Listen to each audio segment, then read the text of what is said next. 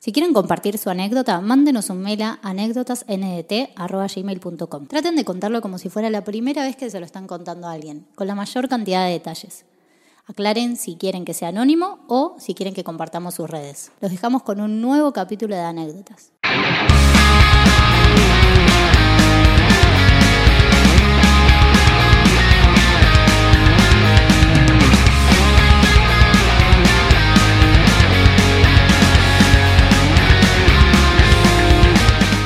Estamos en un nuevo capítulo de anécdotitas. ¿Cómo andan los pibes? Muy bien, ustedes chicos, Muy bien. otro domingo Buen domingo. este hermoso proyecto. Domingo miedo que me vaya mejor. Ya está haciendo calorcito, lindo. Lindo. Se viene el veranito. Cristian, ¿algo para saber? Claro que sí, como en todas. Eh, una de época, acá en Argentina. Eh, mucho amor eh, por un auto. Esto es lo que voy a decir. Bueno.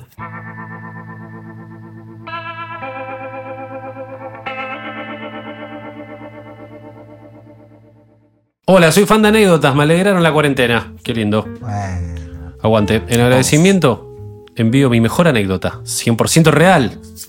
Como todas las anécdotas que mandan. Eso espero, Cristian. Vamos a ver si es tu mejor anécdota. Ahora mandó más para comparar. La verdad. Espero que la pasen. Yo creo que vale la pena. La estamos pasando, Leo.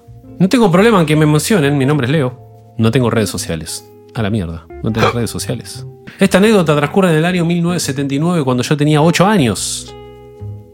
Mi mamá tenía 36 años y hacía 3 años que había empezado a manejar. Tuvo la idea de gastar todos sus ahorros para que su primer auto sea un Chevy 250 de motor 4095 centímetros cúbicos con techo negro vinílico versión deluxe enorme. uh, palanca al piso. ¿Hay Ese tiene foto? como 600 caballos de fuerza. Sí, más o ¿Hay foto? ¿Hay foto? Así fue que unos más años más tarde decidimos emprender unas vacaciones de invierno a Mar del Plata en el Chevy. Les recuerdo que en esa época no existían los cintur- cinturones de seguridad ni los airbags y la ruta 2 todavía no tenía formato de autopista, era una simple ruta doble mano. Pará, ¿no existían los cinturones de seguridad de esa época? Claro. Eh, así dice esta persona. ¿Posta? Sí, no sé cuándo. Los accidentes de tránsito se inventaron en el 80. Gente un año antes. tipo, Detalle no menor, así vamos distribuidos en el auto. Igual para me quedo esa duda. ¿Cuándo se inventaron los.? Bueno, igual no Para mí importa. los 80, ¿no? No sé. de- Cinturones de seguridad, digo, tantos tardaron. Pero autos hay hace mil años.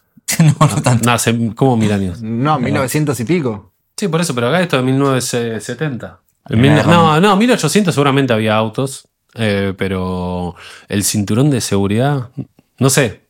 O sea, cada accidente que había en un auto era casi fatal. Sí. No, pero si los otros iban a 20, boludo, antes también. No, a los 70. Ya existían las Ferrari y todo, ¿o ¿no? Existía la Fórmula 1. Sí. Ahí está, a ver cuándo dicen. Para mí, 82. 82. Los cinturones, 63 para mí. Y pero vamos a creerle al de la anécdota.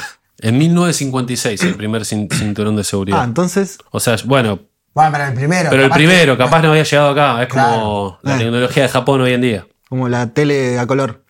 Exactamente. Detalle no menor, así vamos distribuidos en el auto. Adelante, mi mamá conduciendo. Mi papá de copiloto que nunca aprendió a conducir. Y yo a UPA de mi papá. En la parte trasera, mi abuelo. Mi hermana, dos años más grande que yo. Y mi tío. Gigante el Chevy. Ok, claro. Ya estando de viaje en la ruta 2, todo iba muy tranquilo hasta que llegando a la localidad de Las Armas, de repente el auto se descontrola. Comienza a hacer trompos, golpea con un mojón esos postes que marcan el kilometraje, lo que hace que el auto empiece a volcar completando dos vueltas enteras y deteniéndose sobre sus ruedas en la mano contraria, con el motor y la radio aún encendidos. Este accidente que duró 10 segundos para mí se sintió como una eternidad. Yo que iba a UPA de mi papá adelante me doy cuenta que estoy frente al volante a UPA de mi mamá. La primera que habla es mi hermana y pregunta, ¿están todos vivos? Ahí giro y veo que un vidrio le había cortado la cara a la altura de la pera y eso me hace notar que los vidrios estaban todos estallados, cosa que no había notado hasta ese momento. Bajamos del auto, todos con daños menores que más adelante voy a escribir. Lo primero que me aborda es un sentimiento que- de profunda tristeza al notar el estado de nuestro querido Chevy. Claro, está todo nuevo. El techo vinílico era un acordeón. El auto estaba abollado por donde se lo miraba. Ahí notamos que había un neumático detrás que había reventado y que estaba prácticamente desaparecido. Según la versión de mi mamá, incomprobable, esto fue la causa del vuelco. Toda su ¿Cómo no vida, salieron disparados, boludo? toda su vida afirmó que venía a 80 kilómetros por hora. El primer vehículo que se detuvo a auxiliarnos fue un micro de pasajeros. Su chofer, muy solidario, localizó rápidamente a un médico entre los pasajeros. Del destacamento policial de las armas, que estaba a un par de kilómetros, llamaron a una ambulancia que nos trasladó al hospital del pueblo. Estudios de por medio se determinó que los daños físicos fueron leves. Paso a resumirlos. Mi hermana, cortes y raspones, mi tío un dedo quebrado, mi abuelo un latigazo cervical menor, mi papá, mi mamá y yo cero daños. Se puede decir que la sacamos barata, casi gratis, pero nuestro vehículo y nuestro ánimo estaba arruinado y con ellos nuestras vacaciones. Volvimos al lugar del accidente, hicimos los trámites burocráticos en el destacamento policial y nos abocamos a organizar nuestro regreso. Conseguir un remolque y reemplazar el neumático distribuido en una gomería para poder remolcar el auto.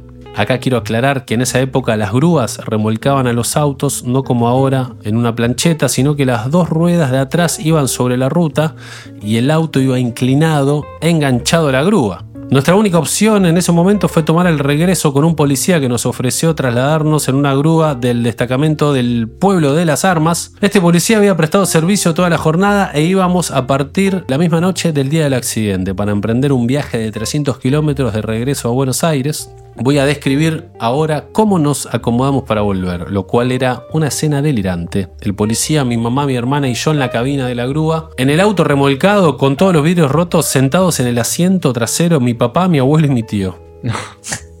Qué paja. Parece una, una comedia, ¿no? Sí, tipo. Era una noche muy fría de invierno, me acuerdo que iban tapados con frazadas que llevábamos para el departamento que íbamos a alquilar en Mar del Plata. Antes de empezar la vuelta dudamos si salir o no porque era una noche de muchísima neblina, pero el policía nos transmitió confianza y nos dijo que todo iba a estar bien. Así salimos. Conforme avanzaba el viaje, la visibilidad era cada vez menor, lo cual hizo que yo no me pudiera dormir del miedo que esto me generaba. Ya pasando la localidad de Dolores, en una curva, el policía que manejaba deja de ver el pavimento, se va de la ruta, se empieza a sacudir todo y frena de golpe. No.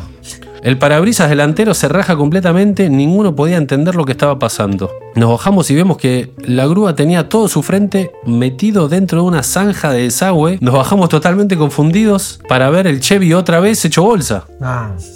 Viniendo del otro lado de la ruta se detiene también un micro que tuvimos suerte de no chocar y que observó toda la escena. De este ómnibus se baja del chofer y que al mirar incrédulo nos dice, pero ustedes se quieren matar. Este chofer resultó ser el mismo No. No. Que nos había asistido cuando volcamos por la mañana, no lo podíamos creer, claro, me hizo, pegó la vuelta. Claro, claro. La bolsa se la habían puesto. El chabón, tipo, son imbéciles. Loco, el mismo Chevy. Los boludos de Chevy. Asustados y sintiéndose responsables por nuestro destino final, le pidió al chofer de la grúa que siguiera las luces del micro para guiarnos en la, en la neblina. Así siguió nuestro viaje hasta que llegamos a nuestra casa completamente agotados. No tengo dudas que ese día volvimos a nacer y nunca en mi vida borré el recuerdo de esa experiencia vivida. Nuestro Chevy se pasó una temporada en el Chapista donde fue reparado a nuevo y como se- consecuencia perdió su original eh, techo vinílico negro. Mi mamá siguió manejándolo, aventurándose a cuanto desafío quiso y yo nunca perdí el miedo de viajar con ella en el Chevy. Esta fue mi anécdota de mi casi doble muerte en el mismo día en el Chevy de mi mamá. Espero que les haya gustado. Saludos. Es linda, me gustó. Boludo, ¿sabes que en el diésel fue en el partido de las armas? ¿Mm? Yendo para la costa. Sí. Yo cuando fui, ¿te acuerdas que estábamos por hacer una gira de allá? Y se nos rompe el auto, yo estaba con mi ex y se nos rompe el auto. Fue ahí, Ah. fue en las armas. Ah, en las armas también, Sí. que, que tuvieron que volar. Sí. Sí, me acuerdo. Está el mismo chofer del Bondi. Y capaz que lo vimos. ¿Habrá algo con las armas, decís? Es como un triángulo de las Bermudas de la costa. Claro. Claro, te cagan a tiro las ruedas. Comente la gente de las armas. Me gusta que el- el- al final el conductor del Bondi dijo, déjame a mí, yo lo llevo. Anda, Eh. súbanse todo al micro, yo manejo. Sí, sí, sí. Me gustó la imagen de, de la grúa, cosa como que cero. Era, viste, era con- eran otros tiempos, era como. Sí, sí, sí, sí, todo uno Chabón en la grúa, el- en el auto todo hecho verga, toda la familia ahí, todos tapados con una frazada. Es como muy Además, tipo, bueno. los chavales con las mantitas de repente. Digo, y eso- ¿Qué más puede pasar? otra vez. como que es algo que ni en pedo es hoy, viste, como que es tipo, como que Sí, todas las la medidas de seguridad, juicios, viste, como antes, bueno, me ponete ahí. Engancho y vamos, ahí. dale. Claro. Sí, sí, sí. Es sí, una grúa re cruda y aparte imagino que el auto de atrás se removía. Sí, no, Y no. no tenía cinturón de seguridad. Nah, Excelente. la frazada era el cinturón. Lindo auto igual, ¿eh? Porque cualquier otro auto, si no, se hubiese hecho recontra verga. ¿Y qué es techo vinílico? Como eso... ¿Capotable? De vinilo de plateado. Sí. Mm. Comente la gente especialista en, en autitos. Igual Sí, en la fotito se no ve. tiene idea.